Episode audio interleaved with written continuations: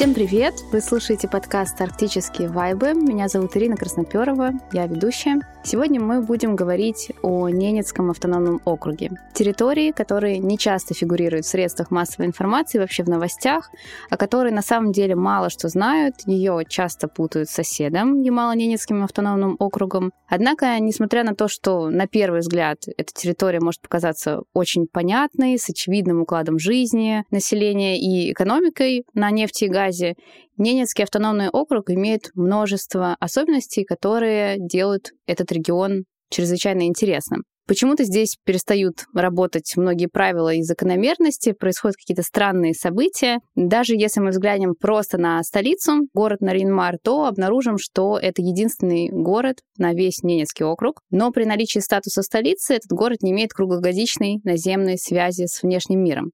О Ненецком округе, как о территории парадоксов, мы поговорим сегодня с нашими любимыми гостями, с которыми мы не раз записывали новостные выпуски. Александр Пелясов, профессор географического факультета МГУ имени Ломоносова, и Надежда Замятина, доцент географического факультета МГУ имени Ломоносова, ведущий научный сотрудник Высшей школы урбанистики. Александр Пелясов и Надежда Замятина основали Институт регионального консалтинга, который сейчас является ведущим исследовательским центром в области развития арктических и северных регионов. Александр, Надежда, здравствуйте. Здравствуйте. Здравствуйте. Мы сегодня поговорим об удаленности и о том, как это может влиять на жизнь региона, о том, как э, живет, строит свою экономику и развивается территория с такой малой численностью населения, которая в свое время была почти что законсервирована на традиционных отраслях хозяйства, в том же оленеводстве, но в 90-х годах стремительно переориентировалась на нефть и газ. Если просто даже посмотреть на карту российских регионов, и в частности на Ненецкий автономный округ, то почти сразу начинают возникать вопросы. Дело в так называемой правовой коллизии. Формально Ненецкий автономный округ — это самостоятельный субъект Российской Федерации, но при этом входит в состав Архангельской области. Такая же матрешка, как когда один регион входит в другой, у нас наблюдается и в Тюменской области.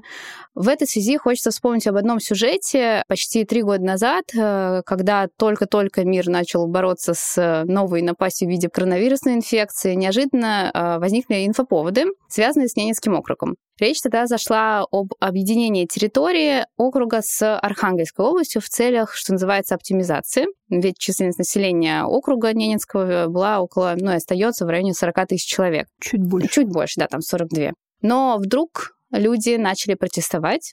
Что тогда случилось и почему оптимизация не пришлась никому по душе? Попробуем порассуждать. Во-первых, можно пойти издалека, откуда вообще у нас взялись округа. Когда в Советском Союзе была сложная матрешечная система административно-территориального деления, были автономные республики, были края, в них входили автономные области и были автономные округа, в зависимости от становления, там, от народности к народу и так далее. Когда а, создавалась Российская Федерация, все привели к единому определению субъект федерации. Хотя обсуждалась тема создания симметричной федерации, где регионы, которые имеют незначительную налогооблагаемую базу, имели бы и, соответственно, несколько пониженный по сравнению с субъектом федерации статус. То есть они были бы аналогичны территориям Канады, как Юкон, например, и про Ненецкий округ мы, я уверена, еще поговорим про Канаду не раз. Ну или, допустим, как это были малоосвоенные фронтирные территории Соединенных Штатов до того, как там численность населения выросла до достаточного уровня, чтобы штат признали штатом. И не изменяет память, два человека на одну квадратную милю, ну и плюс заявки заявки там шли снизу с просьбой преобразовать территорию в полноценный штат и так далее. Все наши автономные области, округа были преобразованы в субъекты федерации. После чего экономически слабые территории стали обратно включать в состав соседних субъектов федерации. Вот это как бы такая изначальная, что ли, ошибка, когда территории со слабой своей налогооблагаемой базой были выделены наравне там, с Москвой, Свердловской, Новосибирской и так далее областями, Тюменской. Вот здесь уже сразу была заложена какая-то такая странная вещь. И, насколько вы понимаете, сейчас, по сути, только территории с сильной налогооблагаемой располагаемые базы, то есть как раз нефтегазовые, это Ханты-Мансийский и Малнинский округа, и Ненецкий округ, то есть нефтегазовые округа, и э, Чукотка. Чукотка вышла из состава Магаданской области и остается на золоте самостоятельным субъектом федерации. Нефтегазовые, э, как Ирина правильно сказала, остаются матрешками, но э, тенденция укрупнения, тем более территории с э, очень небольшой численностью населения, хотя и богатой, они вот как что называется мозолят глаз и ну как бы провоцируют к тому, чтобы они были присоединены к соседним территориям. Поэтому вот здесь, я бы сказала, такая системная, что ли, проблема, но при этом есть и другая сторона, почему люди возмутились, вы сказали. Потому что территория это очень обширная, из края в край, или, допустим, из столицы Ненецкого округа в край и лететь там часа два на вертолете. Проехать, в принципе, нельзя. То есть, если мы будем брать по площади, то это, я не знаю, сколько там Франции влезет. Франции, может быть, и не влезет, я не помню там цифры по площади. Но это территория большая, обширная, труднодоступная. Если мы будем брать именно вот по труднодоступности, опять-таки, как Канада, она не такая большая по численности населения, там порядка 35 5 миллионов. То есть, ну, как такая Скандинавия плюс вот нависающая над всей Европой, примерно так же, как Канада с той же численностью населения, нависающая над южным соседом Соединенными Штатами.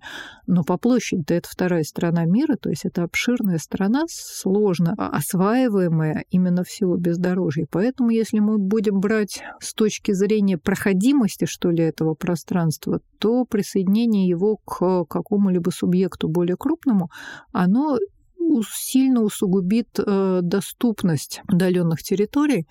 И плюс еще есть такой момент, вот статус городов на крайнем севере. Сразу многие сюжеты хотела бы э, озвучить в Ненецком округе.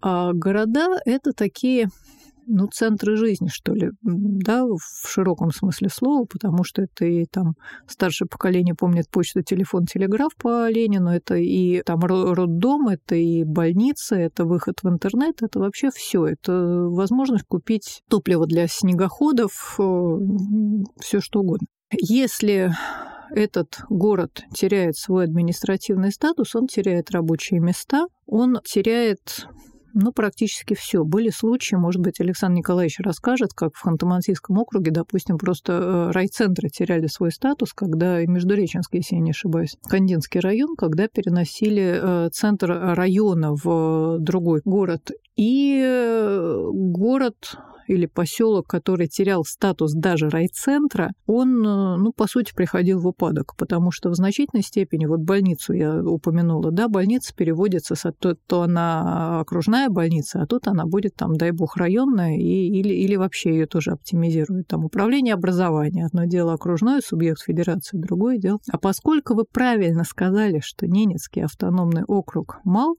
и три четверти его населения это Нарьинмар вместе с соседним поселком искателей, то, по сути, речь идет как раз о судьбе столицы этого округа города Нарьянмара, для которого статус очень чувствительный. Это буквально, ну, не то чтобы о жизни и смерти, но где-то рядом. Вот так бы я сказала.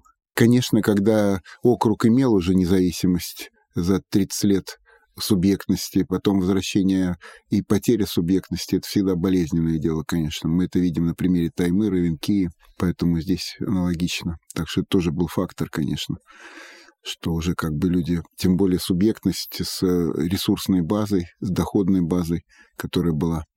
Поэтому, конечно, если бы это дотационный бы был регион, то было бы понятнее такое присоединение, поскольку он, в общем, самообеспечивающий, то здесь ситуация была, конечно, как бы контринтуитивная, его загонять обратно в Архангельскую область.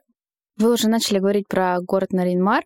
Он основан в 1931 году, но город появился не на пустом месте. Нынешняя столица округа находится всего в 20, если я не ошибаюсь, километрах от места, где стоял Пустозерск. Что это было за место и почему первый русский город за полярным кругом попросту исчез? Это отдельная долгая история. По-моему, он спорит, но я могу наврать с Колой, лучше проверить в Мурманской области, потому что колонизация славянами, скажем так, русского севера, она все-таки шла в нескольких потоках, но чаще всего города возникали, обратите внимание, старинные селения в том же Ненецком округе, а там вообще русские деревни там 17-18 века. Они стоят в нижнем течении рек. Причем именно не на побережье Северного Ледовитого океана, где селения были бы подвержены риску абразии. Морские волны размывают берега довольно сильно, и наши там зарубежные коллеги очень много внимания уделяют э, гибнущим из-за именно размытия поселкам там в Норвегии и так далее. Вот на этой территории Поморье, по сути, да, то есть западная часть Ненецкого округа — это продолжение Поморья. А поморские поселки стояли именно в низовьях рек, э, где, с одной стороны, уже был обеспечен выход к морю, там можно было выходить, добывать там морского зверя, с другой стороны, реки — это главная транспортная артерия. Поэтому вполне очевидно, что Пустозерск, соответственно, был центром колонизации этой территории, стоял на одном из самых удобных мест — это в низовьях Печора.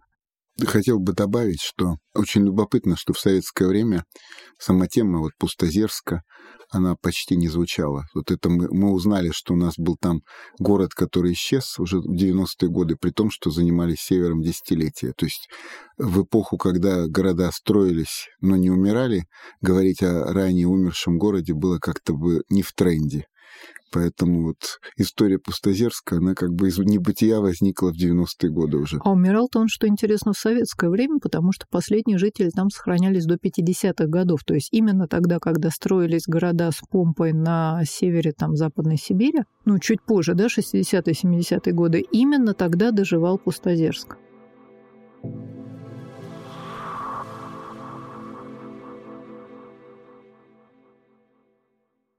А как появился Наринмар? Я так понимаю, что здесь э, очень сильная корреляция с э, вами любимой Игаркой. Как вообще появлялся этот город? Почему он основан? Предтеча еще одна, помимо Пустодерска, именно вот непосредственно на территории Нарьянмара, это был завод Стелла Полара еще до революционный, первый год 20 века, лесоэкспортный. То есть э, по Печоре лес сплавляли, отправляли на экспорт, и сейчас один из районов Нарьянмара так называется лесозавод. Помню, мы с Александром Николаевичем туда добирались очень долго из центра Нарьянмара, преодолевая распутицу примерно как в день записи этого подкаста. Район сохранился, там сейчас стоит памятник лесозавода, очень э, интересный, потому что больше сто лет ему могло бы быть, но в 90-е годы экспорт леса по Севморпути, так же как спасибо Иры из Игарки, прекратился. И, соответственно, вот то предприятие, которое могло бы быть одним из городообразующих а, Нарьянмара, если бы он не был столицей, оно прекратило в 95-м, по-моему, году свое существование. Мы говорили уже о том, что Ненецкий округ самый маленький по численности населения регион страны, ну, во всяком случае, один из, и там порядка 42 тысяч на прошлый год населения. И это, если так просто прикинуть... Мне казалось 44. Ну вот по 21 42. Может быть, 44 в этом году, пока данные такие смутные. А, и если просто прикинуть, э, то это в 6 раз меньше подмосковного Подольска, например. И при этом, как вы уже сказали, столица с ближайшим пригородом, поселком Искателей, концентрирует три четверти населения округа. Как сложилась такая система расселения? И вы уже говорили о Канаде и о канадском, скажем так, э, пересечениях с Канадой. Почему такой тип скорее характерен для северных районов Канады, нежели для российской Арктики?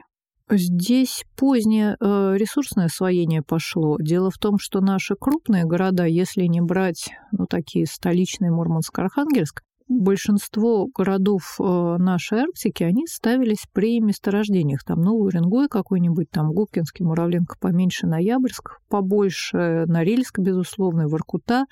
Это все города при месторождениях. Но э, Ненецкий округ, он долго был ну, в запасниках, что ли. Месторождения нефти, газа там были открыты тоже многие в 70-е годы, но в силу бездорожья, труднодоступность, несмотря на то, что это европейская часть России, освоение их задержалось. И, по сути, началось только в 90-е годы. Если бы чуть раньше, я бы практически уверена, что в округе встали города Варандейск и Харьягинск по названиям месторождения. Но поскольку месторождение пошло уже в 90-е годы, уже полностью произошла переориентация на вахтовый метод освоения, то не возникло вот тех промышленных городов, которые у соседа, допустим, Янау, там же тоже есть старая древняя столица Салихард, которую, безусловно, можно там в параллельно Рейнмару проводить, и вот крупные промышленные нефтегазодобывающие города. Здесь похожая могла бы структура сложиться, если бы освоение Ненецкого округа началось раньше в советские годы, повторюсь.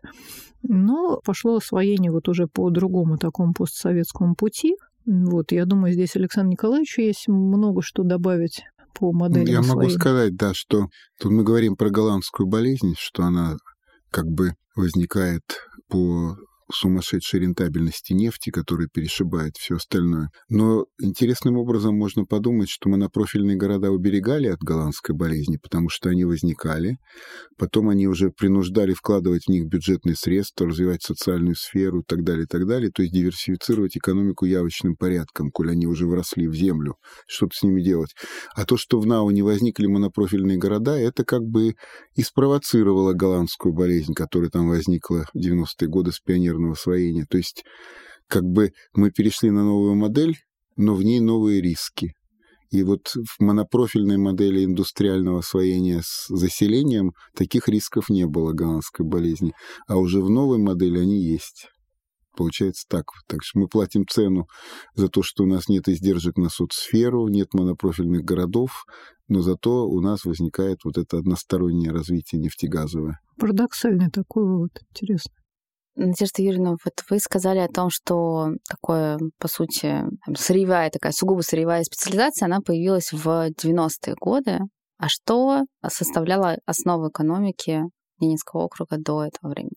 Опять-таки, какое время мы возьмем? Вот очень интересно посмотреть специализацию Пустодерска по древним книгам соответствующим, что там было.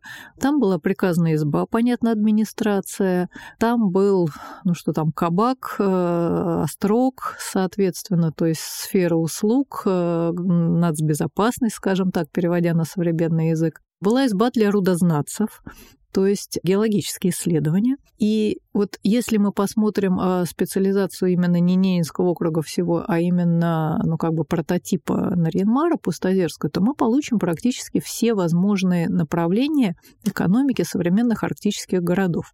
То есть это, а, церковь, естественно, культура, да, то есть социально-культурная сфера, медицина, здравоохранение, образование, научное обеспечение освоения Арктики, обеспечение государственной безопасности, там приказана изба строк. Практически все, что есть и сейчас, потому что, скажем, обрабатывающая промышленность, ну, за исключением там лесопильного завода, который тоже был, а в Арктике неэффективно. То есть, если мы возьмем вот этот маленький Нарьинмар, мы парадоксальным образом получим во всей его исторической, если мы возьмем линии, начиная с Пустозерска, мы получим энциклопедию вообще арктических городов. То есть все, что там может быть, там было рано или, в общем, ну, в значительной степени присутствует. Естественно, обработка рыбы.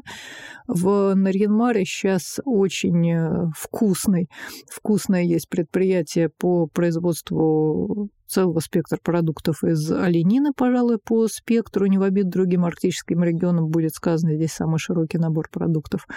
А так исторически традиционное, опять-таки, поморское хозяйство на рыбе была добыча морского зверя немножко, если верить этнографам, крупнику, в частности, в том числе местные немцы этим занимались, пока норвежцы их не вытеснили, но это совершенно другая история.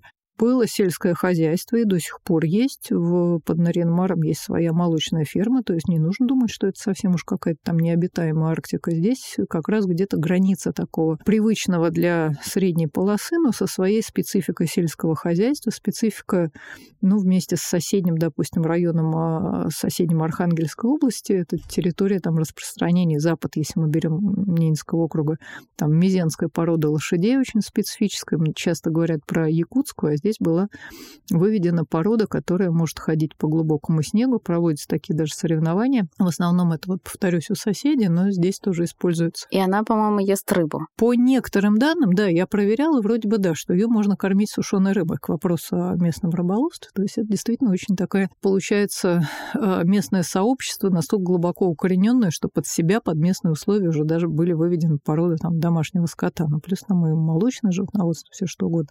Оленеводство – это вот скорее восточная часть и с заходом в Коми, здесь уже похоже на более южных соседей. Дальше экспорт леса, но это не валка леса, это в основном тундра, это именно экспорт леса, перевалка леса. И ну, в Амдерме там немножко флюорит добывали, это самая крайняя восточная часть округа. Безусловно, означенная нацбезопасность, там, соответственно, в той же Амдерме там военный аэродром был. Ну и далее с 90-х годов э, нефтегазовые месторождения. Что-то забываю? Можно добавить, да. Это таксист сказал, который из аэропорта вез на Рианмар. Он сказал, у нас тут один раз в год самолет летел в Китай со всей биопродукцией, то есть с олениной, с дикоросами, это советское время. То есть весь, весь годовой урожай умещался в самолет, который прямиком отправлялся в Китай. Ну, и я, Такое. если можно, подхвачу. И Ненецкий округ, если не ошибаюсь, стал пионером экспорта современного, а, продукции современного оленеводства в Финляндию. То есть вот шкуры там вывозили. То есть э, здесь округ, здесь я, наверное, наступлю на любимую тему Александра Николаевича, было э, пионером новых отраслей на протяжении всей своей истории, вообще говоря. То есть не просто там развивалось то-то, то-то, но она развивалась во многом впервые там в Российской Арктике. Ну, я могу добавить, что когда вот мы читали книги канадских исследователей, наших исследователей канадского севера, то там всегда подчеркивал, что есть два уклада. Уклад коренных и уклад переселенцев. Они совершенно обособлены. И когда мы читали эти строки, нам было очень чудно, потому что в советское время, в советском севере никакого обособления не было. Была интеграция. Была интеграция, конечно, с э, трансформации традиционного уклада, понятно, в интернатах и так далее, но была интеграция двух укладов. То, что они могут развиваться обособленно, как в Канаде, писал Черкасов об этом много. Так вот, в НАУ мы сейчас имеем этот случай как раз. В ЕНАУ нет, потому что там освоение началось масштабное в 60-е, 70-е, ну, в 70-е годы, и там была интеграция с трансформацией уклада коренных жителей сильнейшей. А в НАУ этого не состоялось, как бы так вот порознь по канадской версии, по Черкасову, можно сказать, так происходит. То есть в этом плане любопытно. Ну, там даже несколько укладов, то есть если мы уж совсем вглубь полезем, там, например, есть ненецкое оленеводство, оленеводство коми-ижемцев и русское поморское такое сельское хозяйство, конечно, с добы с рыбной ловлей, но и в том числе, повторюсь, там с там, огородничеством, с молочным животноводством и так далее. То есть там очень много пластов. Не только на Рьенмар, но и весь Ненецкий округ. Это такая э, энциклопедия, что ли, вообще видов деятельности, которые могут быть в Арктике.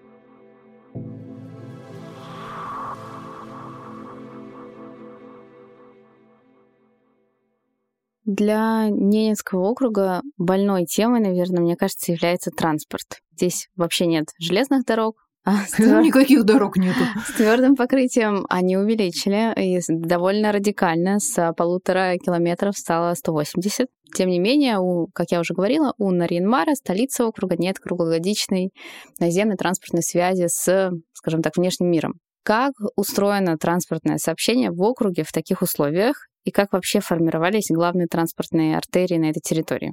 Ну, кратко начну. Конечно, это реки, притоки Печоры. Печора, она огромную роль играла исторически в освоении, ну, особенно в российском освоении этой территории. Традиционное освоение это проходило, конечно, по другим законам, по тундровым законам. Большеземельская, малоземельская тундра и от моря, от моря. Российское освоение уже русских, оно шло по рекам всегда. И здесь то же самое, в общем, русский север. Вот, поэтому здесь э, дороги как бы не возникли, потому что освоения не было хозяйственного все советские годы. Это как бы была такая, ну, резерв, что ли, да, получается, территория резервная, в отличие от Коми и от всех соседей. И поэтому и дорожного обустройства не было, естественно. Было такое речное освоение и э, вот этот лесоэкспорт, лесосплав, лесоэкспорт, который, значит, больше как бы питался южными точками, южными базами. Вот. Ну а потом пришло, конечно, уже воздушное освоение уже на Ренмар, и летчики были элитой местной, поэтому из них формировался корпус руководителей первых округа, когда он стал независимым в 90-е годы. Авиаотряд Нарьянмарский, он пополнил ряды окружной администрации вплоть до самых высших руководителей, потому что как бы это была элита, действительно местная элита. Ну а сейчас, конечно, когда уже идет освоение корпоративное, то вертодромы, временные такие пункты дислокации вертолетов для того, чтобы бахтовиков забрасывать из Нарьянмара. То есть возникает новая уже сеть транспортная, которая создается компаниями. Ну, чуточку, может быть, добавлю. Вот действительно по рекам, безусловно, шло освоение, но в крест рекам шел старинный путь со стороны там Архангельской губернии области через Мизень. Дальше он доходил как раз до Пустозерска. Ну, субширотно, получается, пересекая вот эти реки. И он как-то периодически возникает из века в век, что называется. То есть там шел древний санный путь, сейчас там идет зимник. Ну, например, когда в годы Великой Отечественной войны немцев из Ненецкого округа направили на Запад в качестве транспортного обслуживания советских войск. Был сформирован такой оленно-транспортный батальон, и они пошли именно практически тем же путем на Запад. То есть э, с самоходом, с оленями туда переходили в сторону Мурманской области.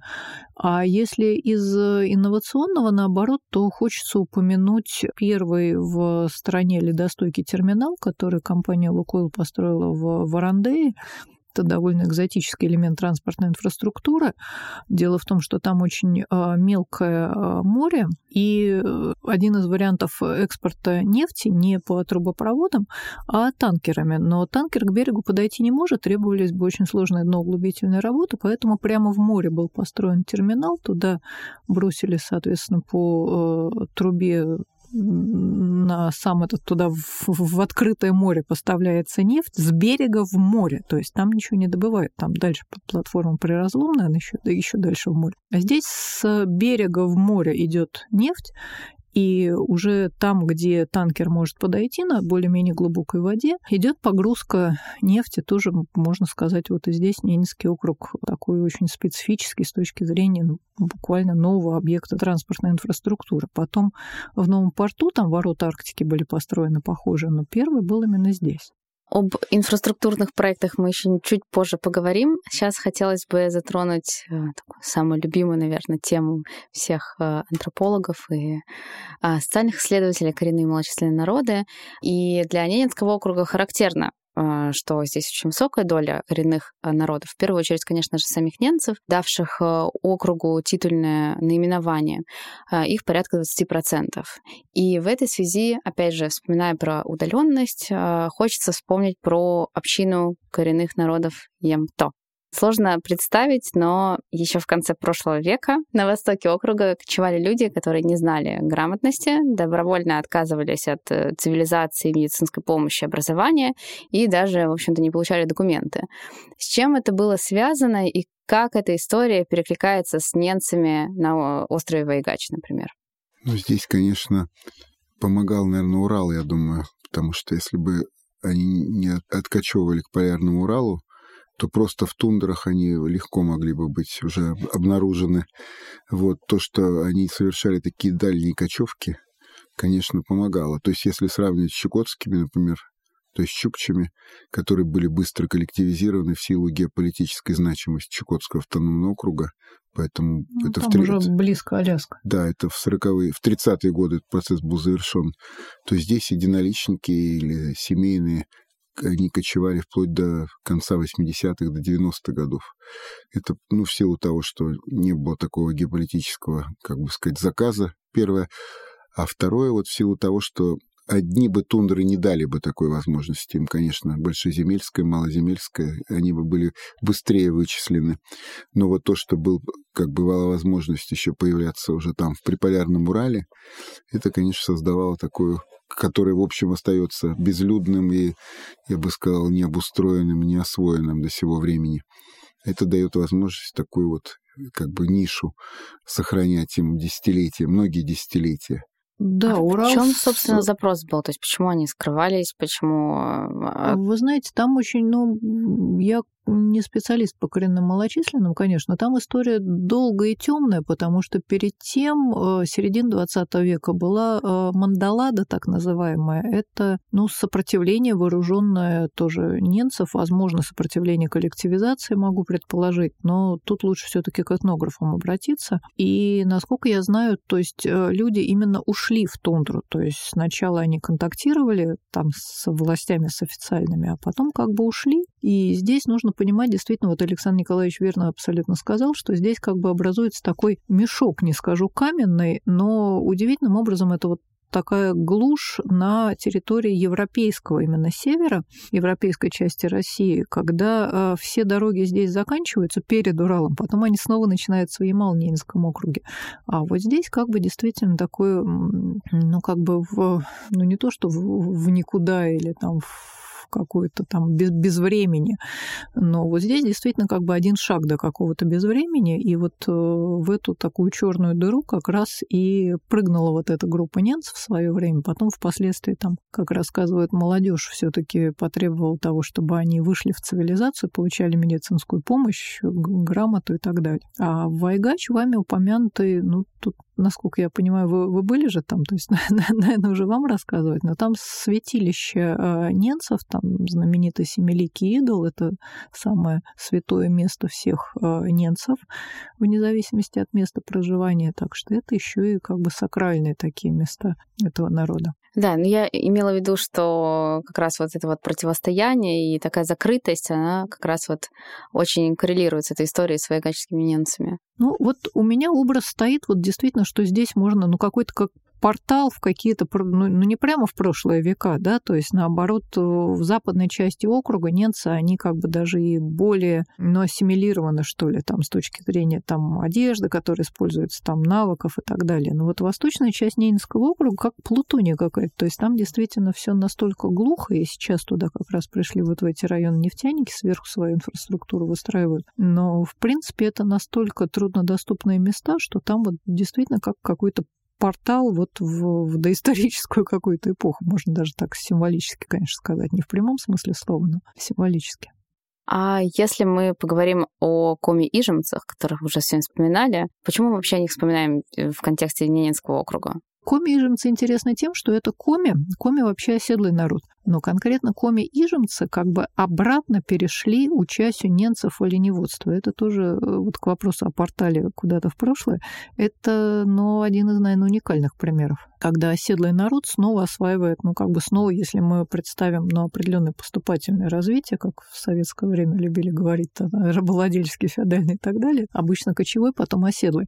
Вот здесь переход именно оседлого народа в кочевой обратно произошел, и сформировалась вот такая специфическая культура не вообще коми, а коми-ижемцев.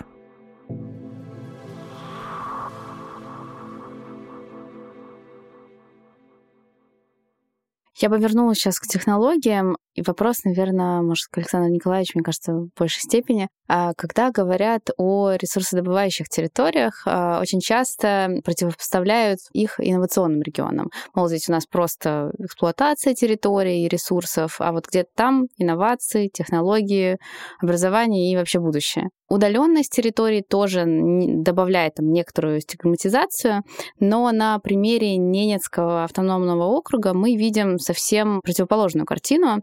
Именно здесь впервые в России начинают испытывать зарубежные технологии бурения. Как раз вот Надежда Юрьевна говорила о Варандейском причале, Терминал. терминале, да. То есть как раз появляются инфраструктурные объекты, которые позже будут даже внесены в книгу э, рекордов Гиннесса. И в чем уникальность этих технологий и проектов, и почему они начали появляться именно здесь?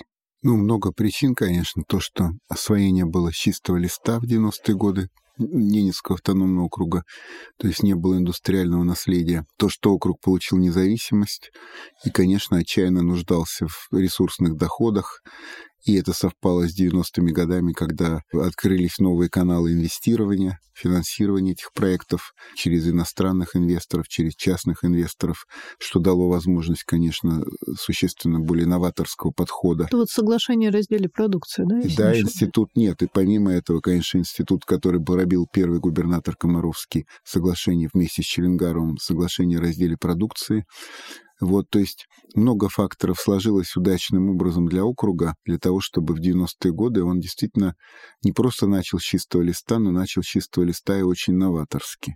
Вот. Но огромную роль играли, конечно, инвесторы, которые принесли новые технологии, которые были не крупные по размерам, эти инвесторы, но они, за ними стояли компании, за ними стоял мировой опыт, технологии, и это все, так сказать, дружественный прием НАО обеспечил всему этому.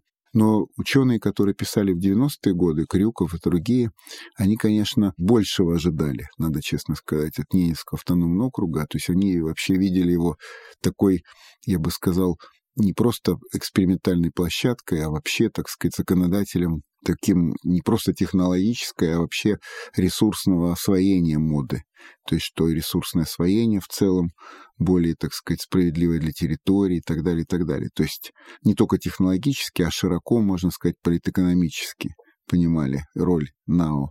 Этого не получилось силу многих причин. То есть получилось больше как технологическая инновация, но не такая я бы сказал, не регион-собственник, на что хотели выйти вот эти коллеги, которые писали, что вот мы имеем возможность осуществить все по-новому и по-другому, чем было. Ну, так не получилось. Но технологически, безусловно, округ стал законодателем моды, и те находки, которые были в нем в 90-е годы опробированы впервые, они потом были масштабированы уже на другие территории Российской Арктики за счет компаний, которые увидели там для себя интересные решения, и потом эти решения распространили в Янао, в Чао на Таймыре. Вы говорите, что не получилось сделать как на Аляске. А почему? Ну, для того, чтобы получился регион-собственник, ну, нужно, чтобы было еще много политических и других обстоятельств, которые должны были бы сыграть, сработать. И главное, чтобы была стабильная среда институциональная, многие десятилетия, чтобы она была стабильна. Ну, у нас мы помним, что происходило в 90-е, в 10-е, в нулевые годы. То есть среда все время менялась. И, конечно, в таких условиях выстраивать такой институт, как регион-собственник, который по определению рассчитывает на устойчивую, стабильную и такую выверенную среду принятия решений, управленческую, было трудно. То есть технологии в этом плане менее капризны, и их проще, так сказать, отработать, потом тиражировать. А вот в целом вот всю среду, ну, можно сказать, это политэкономическую, можно назвать так, или освоенческую, ее, конечно, тиражировать сложнее, потому что это очень много вопросов, связанных с институтами, которые капризны и очень требуют устойчивости, а ее не было.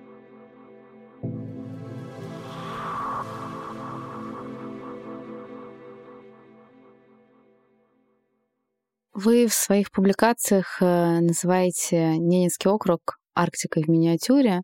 А какое будущее у этой территории? если мы понимаем те вызовы, которые сейчас стоят, и то, что не получилось осуществить то, что планировалось, и все-таки у этой территории сугубо ресурсодобывающая такая траектория развития. Ну, я писал об этом стратегии. Мне очень жаль, что это не подхвачено до сих пор, потому что мне представляется, что это очень, так сказать, благотворно для округа. То есть, если понимать, что рядом большой конкурент, как Ямало-Ненецкий автономный округ, со всеми другими объемами производства углеводородов, то у НАО естественная ниша — это самообеспечение, это выработка добавленной стоимости, а не чисто голый экспорт. То есть это полимеры, это строительные материалы, то есть это газохимия. Именно меньший масштаб существенно, чем Ямал, дает возможность как раз заниматься добавленной стоимостью, заниматься производством для местных нужд и для нужд соседних арктических территорий, полипропилена, э, других продуктов газохимии. То, что у Ямала не стоит, потому что он весь обращен во внешний мир, на экспорт исторический, это переломить довольно сложно. А здесь вроде как объемы не такие большие, они дают возможность, поскольку не дают экономии на масштабе, они дают возможность экономии на диверсификации, то есть на глубокой переработке, а это значит уже местный рынок или рынок соседних территорий. Вот, это было высказано предложение такое в стратегии. И э, я вижу просто, что если искать для округа нишу, то нельзя не учитывать нависающий Ямал, который, конечно, имеет все преимущества объемов, масштабов, традиции освоения, ну, то есть все преимущества возможные, кроме вот этого технологического новаторства, которое возникло в НАО, случайным образом и счастливым образом в 90-е годы. Вот поэтому я убежден, что вот это могло бы быть очень привлекательным направлением для развития округа, мимо которого он пока, к сожалению, проходит. Ну, плюс производство СПГ, да, по сути, монополизировано компаниями, которые э, осели на Ямале. Ну, это все из той же области экспортного варианта. Я же говорю о варианте для домашнего производства меньшими объемами и более диверсифицированного. И повторю еще раз, объемы малотоннажные, объемы месторождений НАО, крайне разнообразные и небольшие по масштабам, дают такую возможность. Это вполне могло бы там быть, и более того, это там целесообразно, разумно, объективно. Вот. Но пока вот они не занимаются вот этим спецификацией своей ситуации, просто тиражируют сегодня решения, найденные соседями. И это, конечно, для них проигрышно, потому что в этом нет э, изюминки НАО. Просто так же гнать на экспорт компаниям, как это делают на Ямале, это не то, что нужно для округа, который имеет меньше объема и поэтому должен думать о каком-то другом применении. Они в 90-е годы об этом думали, создание Ненецкой нефтяной компании, оно было путь как раз направлением, в этом направлении шагом. То есть они хотели выйти на собственное производство и глубокая переработка и так далее. Но это не получилось, к сожалению. Поэтому вот этот путь тогда был не использован, но он не закрыт и сейчас, в принципе. Перед новым губернатором его командой тоже может быть такие варианты. С будущим Ненецкого округа все понятно. А в завершении выпуска хотелось бы узнать о будущем для наших слушателей. А, завершается 22 год, очень тяжелый, непростой для всех, и, наверное, все только рады, что он заканчивается. А что бы вы могли пожелать для наших слушателей в наступающем году? Ну, я могу сказать, что это год столетия СССР, поэтому, конечно, пожелание нашего поколения, вот, которое родилось и значительную часть жизни прожило в Советском Союзе, это чтобы было новаторство одновременно с традициями. То есть, чтобы 23-й год был годом такого, я бы сказал, смелого новаторства и в технологиях, и в экономике освоения Арктики, но одновременно с сохранением традиций, которые были накоплены, и с их, э, я бы сказал, переоткрытием этих традиций. Мне кажется, это было бы замечательно, если бы это получилось хотя бы отчасти. Я, может быть, добавлю, Ненецкий округ — это территория, где уживаются многие народы. Мы уже назвали немцы, коми-иженцы, русские поморы, нефтяники. И э, вот этот пример взаимодействия, взаимообучения друг у друга, он вообще был бы хорош сейчас, ну, прям, прям с учетом происходящих событий, я бы сказала, в планетарном масштабе. Поэтому, конечно, хотелось бы пожелать мира и дружбы, как в, свое, в моем детстве в свое время учили.